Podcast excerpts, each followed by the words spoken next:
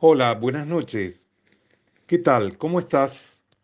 Bienvenidos a Sentirte Bien. Ya sabes que este programa tiene que ver con la nutrición, tiene que ver con la suplementación, con la actividad física, que en realidad no lo desarrollo yo, sino lo desarrolla mi compañero y amigo Nicolás Arano en el bloque anterior. Él va de 9 a 10 y yo voy de 10 a 11. Eh, también en este programa hablamos de lo que son los hábitos saludables, ¿sí? Y de todo aquello que puede mejorar nuestra existencia, es decir, el diario vivir, ¿sí? Em, ya te he ido contando en distintos programas, eh, bueno, ¿qué es lo que comes? ¿Vos sabés? ¿Tenés idea de cada que llevas un bocado a la boca? ¿Qué es lo que estás comiendo? Es decir, si estás comiendo proteínas, si estás comiendo carbohidratos, si estás comiendo solo grasa, o saber qué vitaminas posee eso que estás comiendo, qué minerales posee, qué fitonutrientes. Bueno, acá te lo vamos contando. Y yo te lo he ido contando en muchísimos programas anteriores, tocando verduras, tocando frutas, tocando temas como las hortalizas, las crucíferas, eh, etc. Son muchas. Pero también te he ido separando como rubros de legumbres, cereales. Eh, ahora estoy tocando el tema de las infusiones que es un mundo bastante amplio. Eh, tal vez te asombró cuando toqué el tema de hongos y no te imaginaste que hubiera tantos hongos que sean comestibles y las propiedades que tienen los hongos. Sobre todo eso te habrá llamado la atención. Eh, las propiedades benéficas, ¿no? Para evitar alguna enfermedad o para sentirnos bien. Ni más ni ni menos, sentirte bien. Por eso este programa tiene ese nombre, sentirte bien. Bueno, eh, con el tema de las infusiones, ya me habrás escuchado eh, que te he ido nombrando varias. Tengo muchas más, ¿eh? Para hoy tengo dos nuevas. nuevas tal vez una puede ser no tan conocido, pero hay otra que sí, lo tenés en la mente. Y si no lo tenés tanto, habrás escuchado a tu mamá o a tu abuela eh, o a tu abuelo eh, hablar de esto, nombrarlos por lo menos. Y te habrás preguntado, ¿qué es eso? Bueno, yo hoy te lo voy a comentar, te lo voy a desglosar.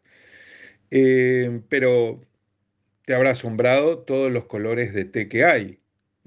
Cuando te hablé del té rojo, el puer, te hablé del té azul, Azul, sí, es de ese color el té. Es el olón. El té blanco, mm, el amarillo. Hay un té que es el té amarillo.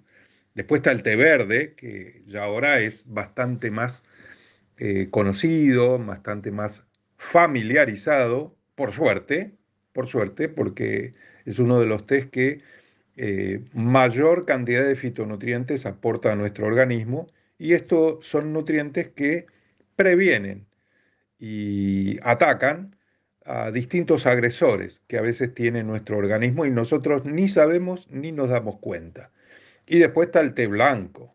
El té blanco tiene, pero uff, muchísimos, muchísimos más que el té eh, verde, por ejemplo.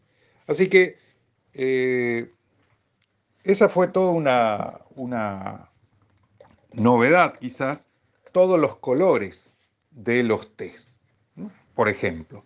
Pero también te fui contando tés que hay, por ejemplo, la infusión del té de tilo, el de la manzanilla, la valeriana, la melisa o el toronjil, la salvia.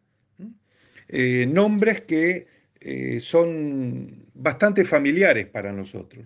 El té de menta, por ejemplo, y ahí te dice la diferencia entre té de menta piperita, y, que es el, té de menta que nosotros enseguida lo familiarizamos como la menta, es la menta piperita, y la otra menta que la conocemos como poleo, que es también de la misma familia, es menta poleo.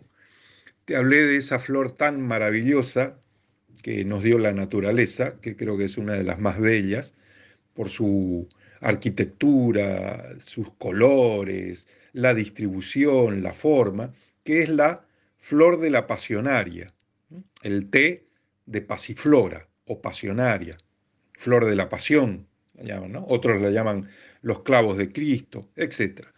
Te hablé del anís, ¿te acordás del licor de anís? Bueno, eh, existe el licor de anís, pero también existe la infusión, el té de anís. Y ahí te dice otra diferencia. El té de anís verde, que es el que normalmente conocemos, y el té de anís estrellado. Son dos tipos de tés, diferentes ambos y eh, diferentes también en sus propiedades medicinales. Te hablé del común té de boldo, ¿sí? O el té de cedrón, por ejemplo. Y el lunes pasado te hablé del eneldo, que tal vez no sea tan familiarizado, el té de eneldo y el té de diente de león. Y del diente de león hablé bastante porque realmente es una hierba que una, sí, dije bien, un arbusto, una planta, que la vemos por todos lados. Y la verdad que las propiedades que tiene el diente de león son asombrosas. Bueno, así como te fui eh, deslumbrando con todo esto, hoy quiero ver si puedo captar tu atención y eh, comentarte sobre estos dos, estas dos nuevas infusiones que tengo preparado para hoy. Pero quiero agradecer a Nico porque este tema de las infusiones eh, tiene que ver con lo que es parte de un hábito saludable después de cenar, después de almorzar o en algún momento del día, tomarte un té, hacerte una infusión. ¿De qué? No sé, de lo que te guste o de lo que necesites. Eh, ya tenés bastante repertorio para poder elegir. El tema es hacerte el hábito de esto. ¿sí? Eh, ese es el propósito. Y agradecer a Nicolás porque esto, que es parte de la nutrición, tiene que ver con la actividad física. No, no, no están separadas una de la otra. Si no nos movemos, el cuerpo se, se atrofia, se paraliza. Y el movernos implica una cantidad de mecanismos que activan a determinadas células, a determinadas funciones que, como siempre te digo, nos hacen bien. Y por ende vos te sentís bien. Entonces, eh, gracias Nico por, todo tu aporte. ¿eh? Eh, muy, muy bueno. Y, siempre con novedades, siempre con ejemplos, siempre trae a alguien como eh, un ejemplo que logró esto o que pudo superar tal cosa, y siempre con eh, algo nuevo que puede ayudarnos. Así que eh, un gran abrazo, Nico, por todo lo que haces y aportás a este programa, como yo aporto al tuyo. Así que con esto quiero dar inicio al programa de hoy ¿Y qué voy a hacer? Voy a relajar tus oídos. ¿Con quién? Con el señor operador. Y de esta manera te damos la bienvenida a sentirte bien. Ya vuelvo y estoy nuevamente con vos. Señor operador, todo suyo. Bueno, acá estoy con vos nuevamente y hoy te voy a hablar de el té de Marcela. ¿Escuchaste ese nombre? Sí, sé que sí. De hecho, hay una bebida que se llama Marcela. Eh, la Marcela eh, es una planta, eh, es una planta medicinal, es originaria de acá, de América del Sur, especialmente de el sur de Brasil y del Uruguay. nuestro país vecino es, digamos, el más representativo en esta planta, ¿no? La marcela. El nombre científico de la marcela es Achirocline saturoides. Achirocline saturoides. Y pertenece a la familia de las Asteraceae. Entre los nombres más comunes que se pueden encontrar de esta planta medicinal, eh, bueno, el típico es Marcela, pero también existe el Macela, sin la R, o si no, Marcela do Campo, Marcela Hembra, Marcelita, Vira Vira, o si no también Huira Huira, entre otros nombres. Perdón. Eh, la marcela crece en donde el clima es templado y en suelos generalmente arenosos o rocosos, sin exceso de humedad, ya que ésta provoca eh, la pudrición de las raíces. Y la parte utilizada con fines medicinales son las hojas y las flores de la marcela. Por este motivo, la cosecha se realiza cuando la marcela está en floración. Eh, esto por lo general ocurre entre fines de primavera y principios del verano. Em, es una planta medicinal constituida por flavonoides, aceites esenciales y taninos, entre otros compuestos, por supuesto. Los flavonoides especialmente los que mayor concentración posee, son la quercetina y la luteolina. Ya te las he nombrado en, otras, en otros tés y también te he nombrado a la quercetina y luteolina en muchísimas frutas y en muchísimos vegetales, comestibles de todos los días. Son eh, los, la quercetina y luteolina, son los responsables de los efectos antioxidantes y protectores celulares, además de ser antiinflamatorios y antivirales. Es decir, esto te sirve para la gripe y los resfriados. Y para problemas estomacales también. Hay estudios eh, recientes en el Instituto Clemente Estable y la Facultad de Química de la Universidad de la República del Uruguay que han develado que un extracto de la Marcela reduce los daños ocasionados por los infartos cerebrales. Atención con esto, que no es menor. Eh, la infusión para preparar eh, el té de Marcela, colocas una cucharada de flores por taza de agua o, si preferís, 50 gramos de la planta por litro de agua. ¿Mm? Eh, esto se utiliza para combatir cólicos, indigestiones, acidez y otros problemas estomacales y digestivos. De la misma manera, se usa esta planta medicinal como antiséptico y antiinflamatorio en forma de lavados. Em, también para el asma y para los problemas respiratorios se pueden preparar un cocimiento de unos 30 gramos de flores secas por cada litro de agua hirviendo. Dejar reposar 5 minutos, filtrás y cuando está tibio lo tomas. Se pueden beber hasta dos tazas al día de esta decocción. Este líquido, ojo, atención las mujeres, también sirve para resolver picazón en la zona vaginal, por lo que se puede realizar lavados hasta que se calme el malestar. Esta decocción también sirve para combatir el herpes, por lo que se debe lavar la zona afectada con este líquido varias veces al día. En algunos países se puede adquirir saquitos de marcela o también se vende suelta.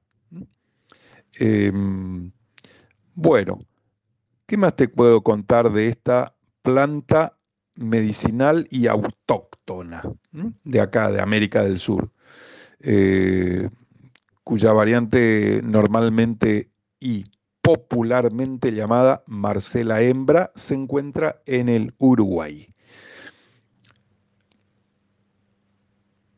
Tradicionalmente, la infusión de Marcela se usa para aliviar trastornos eh, gástricos, trastornos digestivos, eh, tradicionalmente, ¿no? Con dolores eh, estomacales o indigestión por sus propiedades antiinflamatorias y antisépticas. Es común utilizar la marcela de forma de lavados, incluso para aliviar molestias causadas por el herpes. Em, también se descubrió últimamente que la marcela tiene propiedades antioxidantes. Eh, ¿De dónde provienen todos estos beneficios? De sus aceites esenciales y de estos flavonoides que yo te nombré anteriormente, quercetina y luteolina, y de los taninos. Em, bueno, anteriormente te conté de que las investigaciones del Instituto de Investigaciones Biológicas Clemente Estable en Uruguay han sido pioneras y con resultados tan fructíferos como sorprendentes. Eh, tal vez el descubrimiento más importante sea que el extracto de Marcela reduce hasta en un 56% los daños cerebrales provocados por accidentes cardiovasculares. ¿Sí? Atención a esto. El extracto de Marcela reduce hasta un 56% los daños cerebrales provocados por accidentes cardiovasculares. Debido a sus propiedades antioxidantes, el extracto de Marcela está siendo utilizado con fines cosméticos. Actualmente en el mercado se pueden encontrar una pero completísima línea de productos cosméticos con extracto de Marcela, tanto para el cuidado facial, cremas antienvejecimiento, para el contorno de los ojos, crema desmaquillantes, tónicos y también para el cuidado corporal, así como una variada línea capilar y de protectores solares. Em, Quienes gustan del sabor de un buen mate con yuyos pueden incorporar sus flores a la yerba mate. Incluso hay yerbas de diferentes marcas que ya vienen preparadas con los yuyos y muchas de ellas traen incorporada marcela entre sus componentes. De esta manera pueden beneficiarse eh, al organismo eh, al tiempo que se disfruta de, la infusión. ¿sí? Em, bueno, te he nombrado eh, a la Marcela como que su propiedad medicinal más conocida es la digestiva, para aplacar dolores del estómago y síntomas gástricos. También se reconocen sus bondades terapéuticas como un complemento natural para prevenir accidentes cardiovasculares. Em, en algunos lugares del interior del Uruguay y de la Argentina, aún hoy existe la costumbre de juntar Marcela en cada Viernes Santo. Es una tradición de recolección en un momento del año, que generalmente es cuando la Marcela adquiere su punto justo, todo su esplendor de floración. O sea que es ideal para aprovechar sus atributos curativos. Em, en Brasil, por ejemplo, los indios Caingay del estado de Río Grande del sur, esto está en eh, estado de Río Grande do Sur, está eh, al sur de Brasil. Bueno, eh, estos indios ya la usaban para tratar problemas digestivos, siendo aún hoy uno de los más valorados beneficios de la marcela, actuando como un remedio natural para el alivio de náuseas, calambres estomacales, diarreas y diferentes problemas gástricos.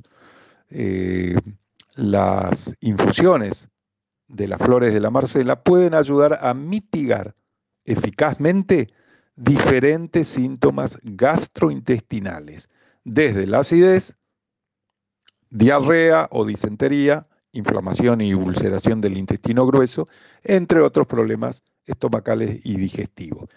Externamente también se usa su infusión para dolores de músculos, reumatismo, neuralgias o dolor menstrual. La infusión puede hacerse con una cucharada de flores por taza de agua. Bueno, mm, creo que básicamente te he contado todo sobre la Marcela y eh, todo lo que es importante. Eh,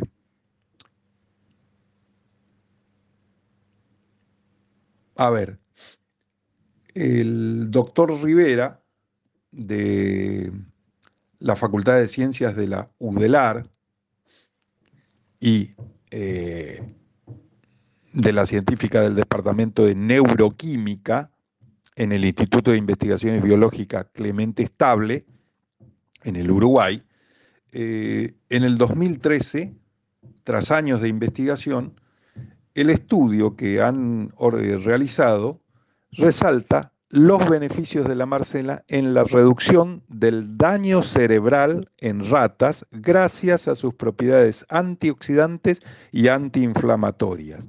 Y dice, hemos demostrado en un modelo de animales que la marcela puede reducir el tamaño de un infarto cerebral en un 32%.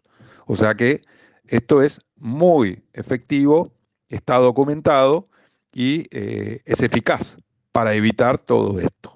O sea que eh, si tenés eh, posibilidad de acceder a, a, algo de esta planta, bueno, acordate, tiene propiedades antioxidantes, expectorantes y protector celular, además de ser antiinflamatoria y antiviral. ¿sí? Esto se encuentra en el sur de Brasil y en todo el Uruguay. Así que, eh, señores, damos por terminado el tema de la Marcela. Achirocline saturioides. ¿sí? Eh, y bueno, si estás con alguna de estas complicaciones, como siempre te digo, tomate un té de Marcela y se van a calmar todas esas molestias. Te dejo con el señor operador, relájate un poco, escucha buena música y yo ya estoy nuevamente con vos. Muchas gracias, señor operador, por su buena onda, por su buen gusto. Muchas gracias. Eh, ahora te voy a hablar de otra hierba que eh, es una infusión bastante más conocida. Eh, te voy a hablar de la cola de caballo o al menos eh, conocida por ese nombre, habrás escuchado ese nombre. No quiero decir que hayas ingerido, que hayas tomado una infusión de cola de caballo, pero sí que a tu oído no le suele extraño, a eso me refiero. También es conocida por su nombre científico como Equisetum arvense, que proviene del latín. Equisetum, ecus, caballo, y Setum crin, por su parecido con los pelos de la cola del caballo, ¿sí? de la crisne. Eh, bueno, es rica en sales minerales, especialmente silicio y potasio. De este mineral, que yo recuerdo en estos dos años y medio que va del programa, no te he nombrado nunca. En todos los vegetales hortalizas, legumbres, cereales, hierbas, eh, este, especias, hongos que, te he nombrado. Creo que eh, no es un mineral que esté muy presente en todo esto. Bueno, en la cola de caballo sí.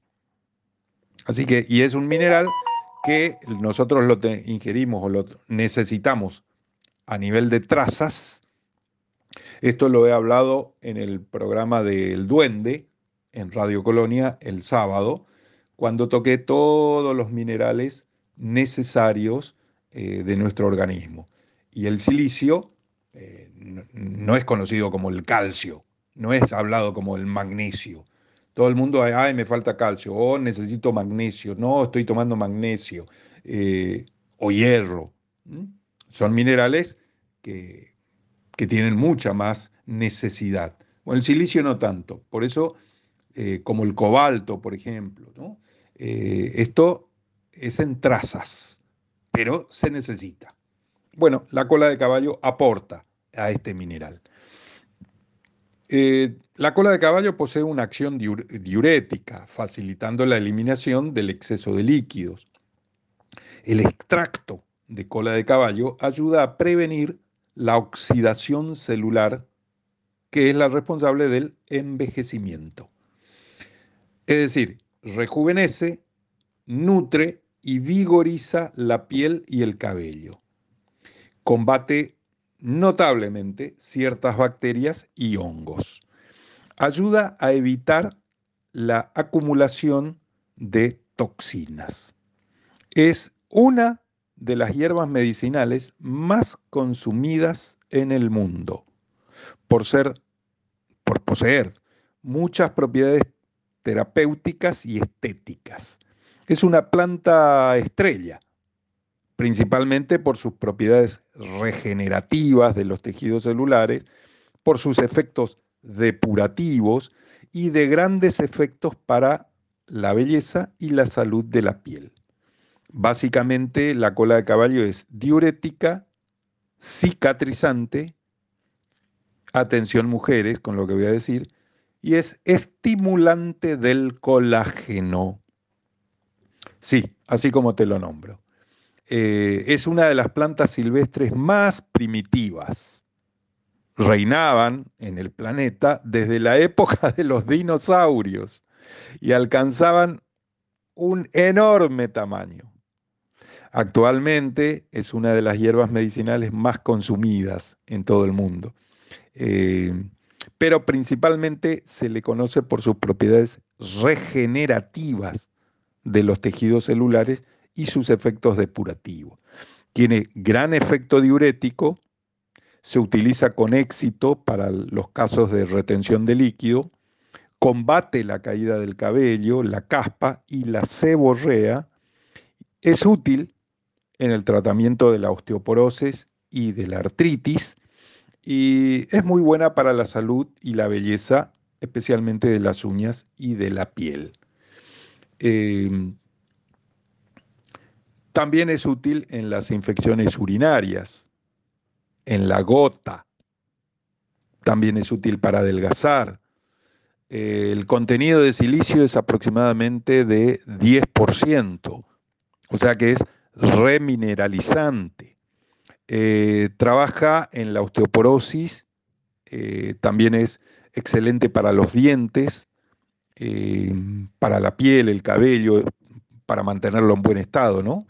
Es una planta hemostática, tradicionalmente usada en hemorragias y para soldar las heridas. Eh, también se la usa para la mala circulación, en dietas de control de peso, en menstruaciones abundantes, en cistitis y en eliminación de toxinas. Eh, bueno, mejora, lo que mejora en tema de la piel es la flacidez, la flacidez de la piel. En esto eh, la cola de caballo puede ayudarte. Ayuda a cicatrizar úlceras varicosas, heridas infectadas, conjuntivitis, facilita la asimilación y la fijación del calcio en los huesos, es recomendada para uñas frágiles y quebradizas y ayuda a eliminar, bueno, toxinas y bacterias, ¿no? La cola de caballo contiene flavonoides, ácido silícico, potasio y saponinas, entre otros compuestos que son beneficiosos para nuestro organismo. La cola de caballo se utiliza por sus propiedades diuréticas, antiinflamatorias y antioxidantes. ayuda a tratar infecciones de la orina, es diurética, ayuda a bajar de peso, elimina las toxinas, fortalece las uñas, mejora la salud ósea, trata la hemorroides, calma las erupciones de la piel, ayuda a mantener el bienestar de la piel y del cabello. Es muy fácil hacerte un té de cola de caballo. Eh, consiste en poner a hervir las hojas de la planta durante cinco minutos. Dejas que repose durante otros cinco minutos y tomarla tres veces al día, si es que podés, durante un mes, mes y medio, si queremos tratar la retención de líquido o mejorar los procesos digestivos. Eh, son 50 gramos de cola de caballo por un litro de agua.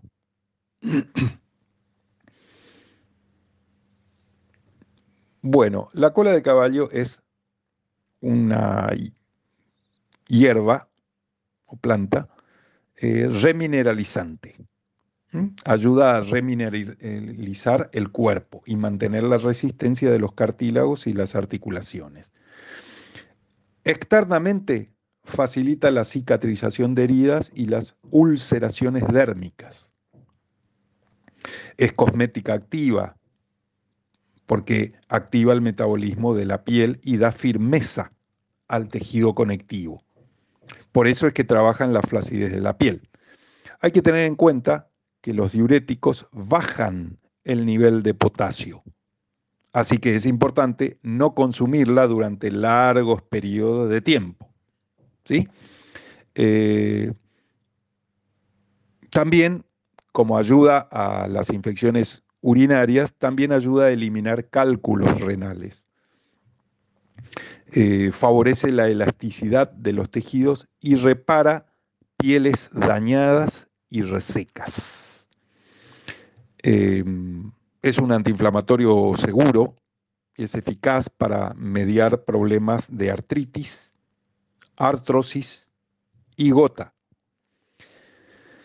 Muy eficaz para tratar úlceras y aftas bucales y ayuda a frenar hemorragias en las encías.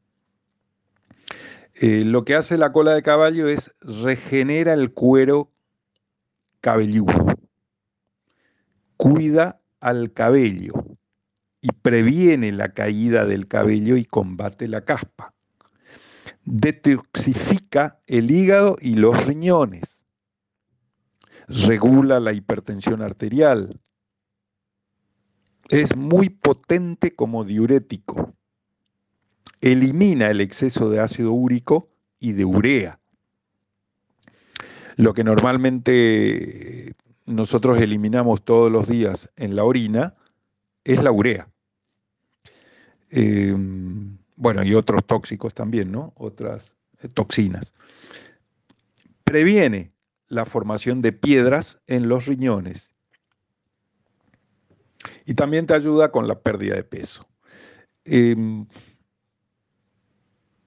bueno, ya te nombré que eh, remineraliza a todo el sistema óseo. Es un regenerador celular. Esto es muy importante. Y actúa positivamente sobre la flexibilidad de los tendones y las paredes vasculares.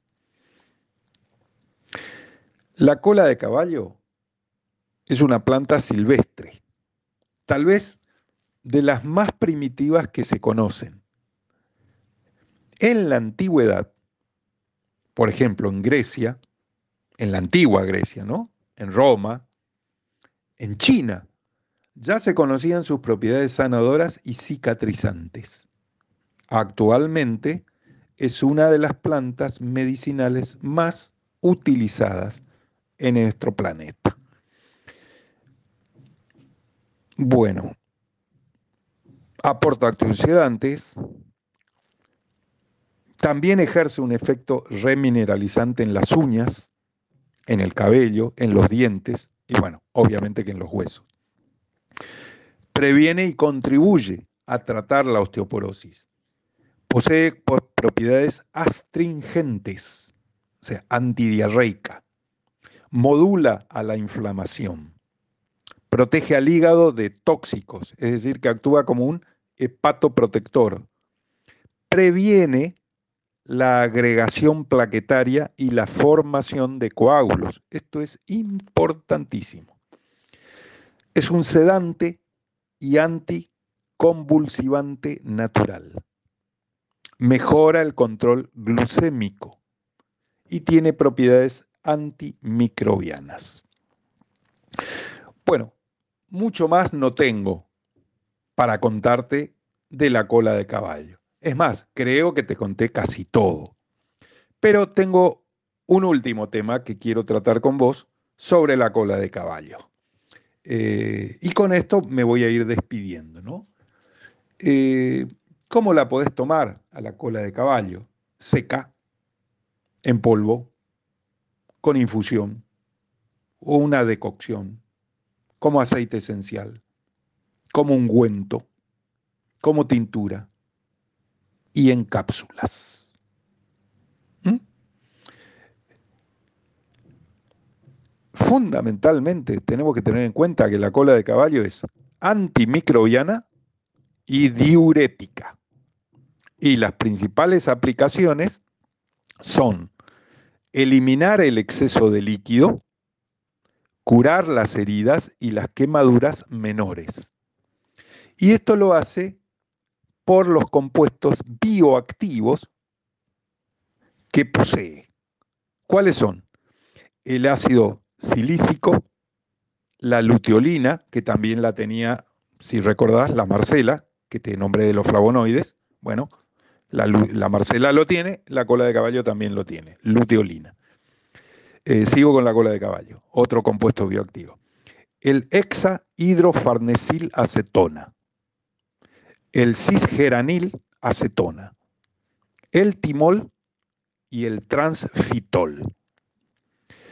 Se cree que el ácido silícico, derivado del silicio, en la cola de caballo puede mejorar la osteoporosis, ya que se ha demostrado que contribuye a la salud de los huesos y los tejidos conectivos.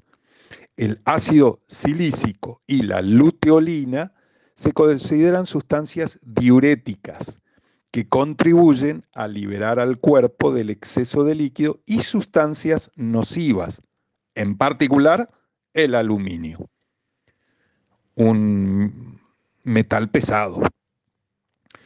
Por otro lado, los compuestos antimicrobianos de la cola de caballo, en particular el hexahidrofarnesilacetona el cisgeranilacetona, el timol y el transfitol, son efectivos para matar bacterias y hongos comunes. Así que, eh, con todo lo dicho, creo que cae de maduro, que es conveniente hacerte una infusión de cola de caballo, ¿no es cierto? Creo que te va a ayudar, creo que va a ser un bien enorme. Como un té de Marcela, por ejemplo. O tal vez eh, de todos los otros que te he nombrado hoy. Bueno, todos son benéficos para nuestro organismo. Y cada uno hace algo, en uno o en distintos órganos. Y nos ayudan a qué? A estar mejor, a sentirnos bien.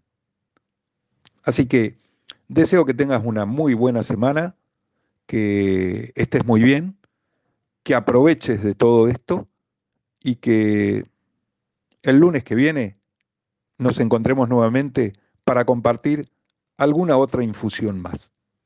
Chao, que sigas muy bien.